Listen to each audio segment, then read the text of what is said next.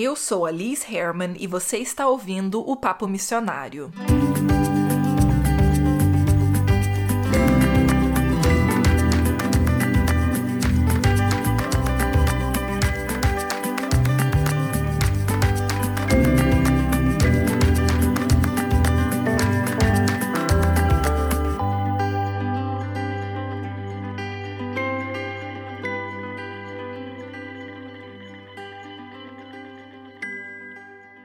Segundo episódio com história missionária, retomando aí, né, depois de uma pausa.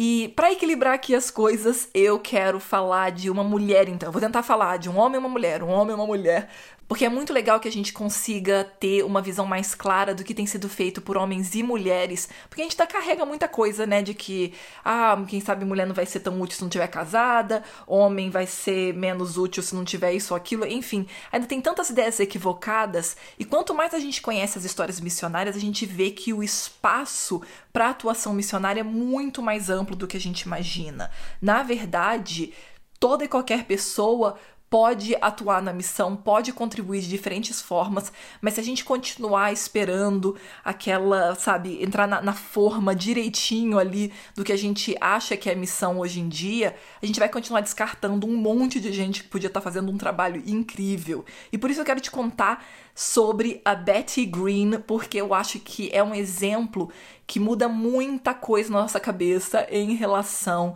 a quem vai ser missionário. Eu acho que uma das primeiras coisas que é mais importante na vida dela é a gente colocar de escanteio de uma vez por todas essa ideia equivocada de que missionário é aquela pessoa que deixa tudo por Cristo. Na verdade, os missionários mais eficazes, eles usaram tudo por Cristo. Eles não simplesmente foram e falaram agora cortei com a minha vida de antes, entendeu? E vou fazer qualquer coisa, mas não vou mais então utilizar minha profissão, por exemplo, meus talentos. Isso é muito comum hoje em dia, esse tipo de mentalidade. A gente ouve muito isso nas falas, inclusive. Ah, a gente vai conversar com essas pessoas que deixaram tudo. E eu, ah, você deixou tudo, é uma pena. Porque você podia estar fazendo muito mais se você não tivesse deixado tudo, se você tivesse usado tudo ao invés disso, né? E esse é o caso da Betty. A Betty, na verdade, ela já era desde pequenininha assim fascinada com questão de aviação e ela realmente não fez aquela coisa típica, né, que a gente escuta hoje em dia de ah, agora eu quero ser missionário, vou deixar tudo. Não, ela falou, peraí, como que eu posso usar a aviação para avançar então a pregação do evangelho. Mas antes de chegar nessa parte, para a gente não colocar aqui o avião na frente de tudo, né, ou, ou a carroça na frente dos bois, como é que é? Não, é isso. então vamos primeiro para a infância dela, só para você entender. Ela nasceu em 1920. Por que, que essa informação é tão importante? Porque você deve estar lembrado então que ali um pouco mais à frente tem a Segunda Guerra Mundial. E justamente no caso dela, ela já estava aí, né, desde novinha, começando nesse caminho de né, ter aulas de, de aviação e tudo mais. E ela já tinha, então, até mesmo voado solo, que, né, que, que se chama, ainda muito novinha. Então o que aconteceu foi que ela se tornou então piloto da Força Aérea. No caso, existia uma Força Aérea específica para mulheres, que era chamada de WASP, Women Air Force Service Pilots. E aí foi servindo justamente com a WASP que ela então trabalhou e serviu durante a Segunda Guerra Mundial. O trabalho dela era muito específico, não era realmente ataques aéreos ou coisas do tipo. Na verdade, ela também fez muitos estudos e, e testou, por exemplo, algumas formas experimentais de voo, que é outra coisa muito interessante do trabalho dela. Só que aí, quando ela terminou então esse trabalho com a WESP, ela já tinha isso no coração dela de que ela queria servir a Deus por meio disso, né? Ela era justamente de uma família presbiteriana, eu digo era, né? Porque justamente ela já faleceu. E ela então decidiu formar junto com dois amigos a que a, gente, né, a organização que a gente chama hoje em dia de MEF, Mission Aviation Fellowship.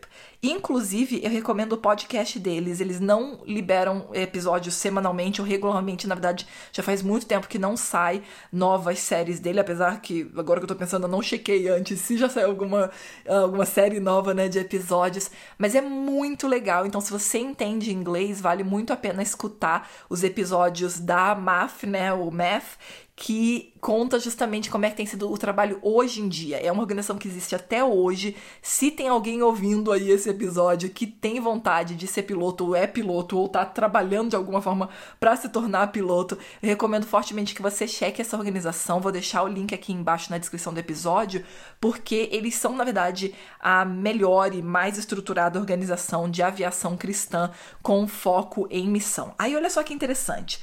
Quando ela começou essa organização, é, não é à toa, né? Como pioneira, justamente, ela teve um papel extremamente importante. Por exemplo, ela foi a primeira piloto a voar com uma, né, um, com uma aircraft, já nem tô conseguindo mais pensar aqui, com um avião, né, justamente dessa organização. Ela levou, por exemplo, missionários, já na, né, nessa primeira leva de um, voos missionários que ela fez, ela já fez parcerias, então a organização, né, fez parcerias com outras organizações. A primeira foi Wycliffe, que é justamente aquela organização que traduz a Bíblia né, em diferentes idiomas. Eles estavam trabalhando justamente no México na época. E todo esse trabalho que ela fez, todo esse trabalho pioneiro que ela fez, é muito bem documentado em um livro que eu gosto muito. Quem já conhece a série Cristãos. É, Heróis Cristãos ontem e hoje, eu sempre leio os livros em inglês. Eu vou checar se esse livro já foi traduzido para o português, mas em inglês você encontra esse livro e é muito legal. Eu devorei o livro, foi muito gostoso ler esse livro. E eles contam justamente os detalhes. Por quê? O foco de trabalho dela era diferente do que a gente conhece normalmente do missionário que vai passar mais tempo. Outro missionário que você pode lembrar que fazia algo mais pontual era o irmão André, justamente, né? É, porque ele também ainda tá vivo até onde eu sei. Mas esse tipo de trabalho, normalmente ele é muito específico, ele tem que ter um contexto e uma organização muito específica. Por que, que o irmão André fazia isso? Porque ele estava trabalhando então atrás da cortina de ferro e ele nem mesmo conseguia ficar muito tempo, senão ele colocaria em risco as pessoas, né, as quais ele estava pregando o evangelho ou levando as Bíblias. No caso dela, é algo muito específico também. A ideia não era ela voar e ficar agora dois anos lá com o avião parado e ela trabalhando num local. E aqui entra um ponto muito importante. Até hoje, existem sim missionários que vão ser necessários e importantes em trabalhos que vão ser um pouco mais. É, enfim, que vão trabalhar um pouquinho em cada parte do, do mundo, ou que seja, né, dependendo do que é a visão da organização. Mas é também muito importante que a gente não leve isso para um extremo. Eu escuto, por exemplo, de movimentos de mochileiros missionários, entendeu? E coisas do tipo. Você precisa analisar se aquilo é um movimento, uma ideia, um, sabe, um projeto que seja, que vai realmente levar a mensagem ou se é uma coisa mais para você viver uma grande aventura. Porque, embora quando ela era muito jovem ela queria viver grandes aventuras, né, por isso que ela se tornou é, piloto, mas na verdade ela não via esse trabalho então que ela fazia simplesmente como uma aventura. Na verdade, quando ela vira adulta, você nem escuta ela falando sobre aventura. Ela tinha uma visão muito clara de que ela queria então facilitar o trabalho de missionários. Missionários, por exemplo, que tinham que viajar por dias para chegar numa tribo remota no Peru, por exemplo, mas que ela podia voar esses missionários em algumas horas e minimizar tudo isso, ou levar, por exemplo, os materiais para esses missionários. Outra coisa também que você vai ver muito no trabalho dela é levando, então, missionários que estão enfermos, ou que né, a, a esposa vai, por exemplo, começou o trabalho de parto e vai agora ter o neném, uma série de coisas, e isso não era simplesmente que ela fazia e acabou. De toda forma, ela tinha sim essa vontade de testemunhar e ela era uma testemunha. Aqui entra um negócio que eu acho que é muito importante e por isso eu recomendo tanto você aprender mais sobre a vida dela.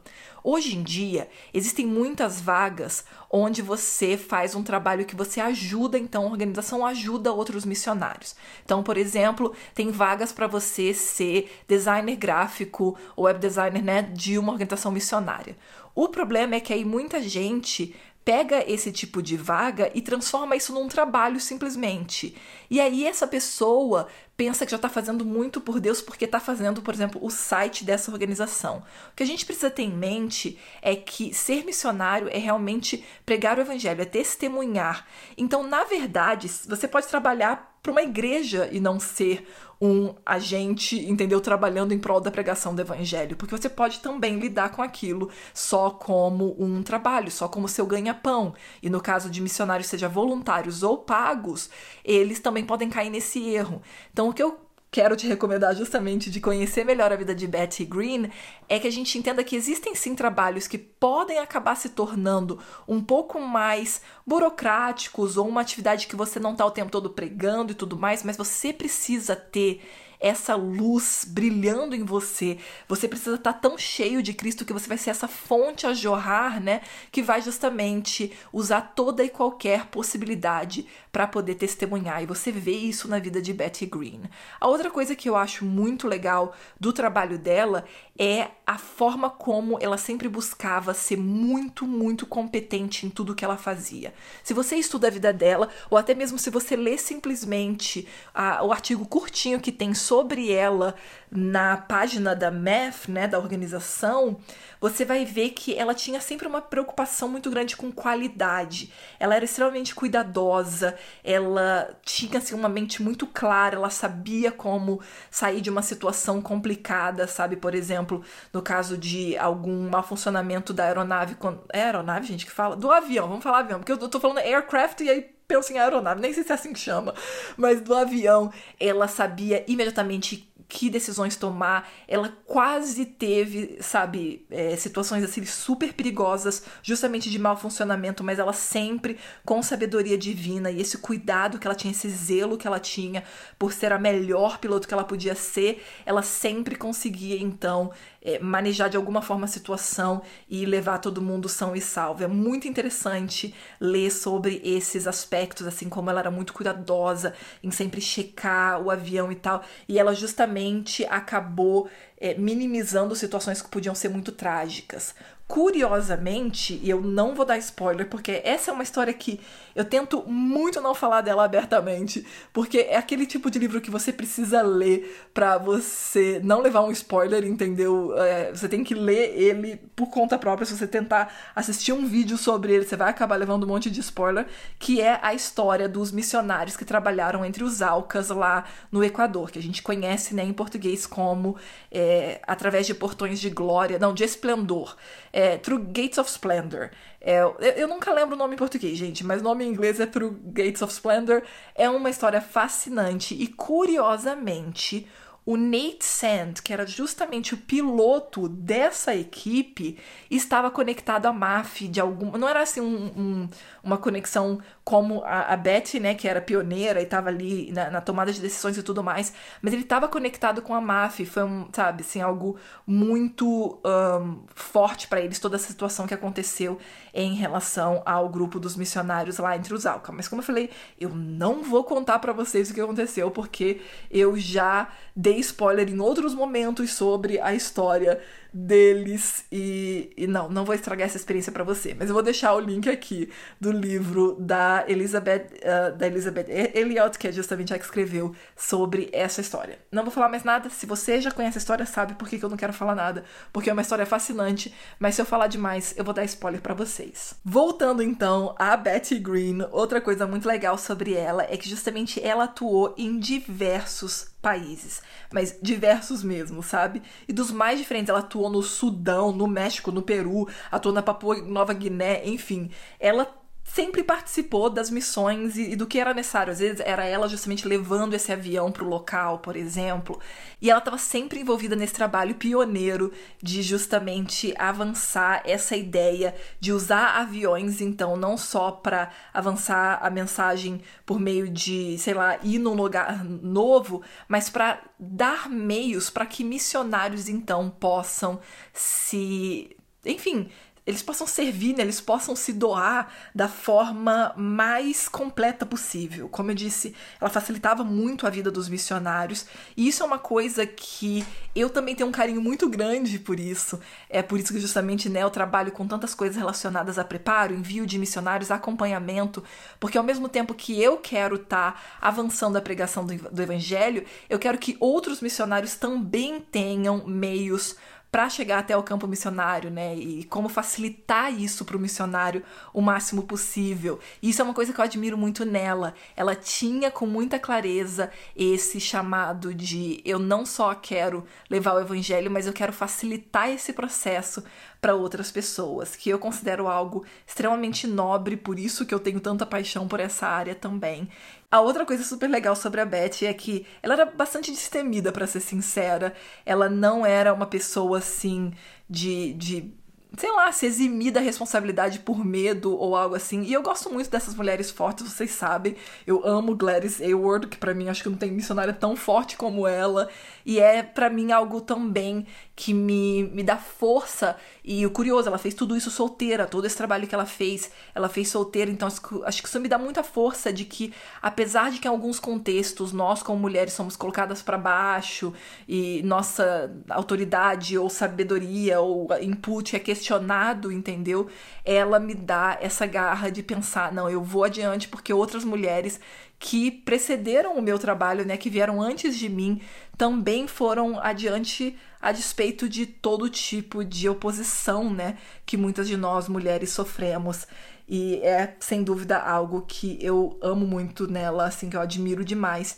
A outra coisa que eu quero comentar com vocês, que é algo curioso para mim também, ela já faleceu, como eu falei, ela faleceu aos 77 anos, em 1997 em um quadro de Alzheimer. Isso é uma coisa muito curiosa, assim, e até, quem sabe, é algo para a gente pensar e outras pessoas que têm desejo de começar organizações missionárias. É uma coisa que eu tenho muito no meu coração, de que no futuro eu gostaria muito de ter algum tipo de organização que receba missionários idosos, porque acaba que muitos missionários, por exemplo, não têm filhos ou né, não tem uma família que pode apoiar e é muito importante quando esses missionários, não tô falando que foi o caso dela, ela não morreu abandonada, nada disso, mas eu fico pensando, né, imagina uma missionária que foi tão ativa, que fez tantas coisas e desenvolveu Alzheimer, né? A gente tem tantas pesquisas hoje em dia falando, ah, manter a mente ativa e sempre aprendendo para minimizar né, as chances de Alzheimer, mas pode acontecer de toda forma. E eu só quis comentar isso com vocês porque é algo que eu tenho muito no meu coração. Eu sempre falo com o Lucas que eu queria ter no futuro, né, uma, uma propriedade ali com várias casinhas para poder missionários idosos, então, poderem se aposentar num local onde eles vão ser cuidados e acompanhados.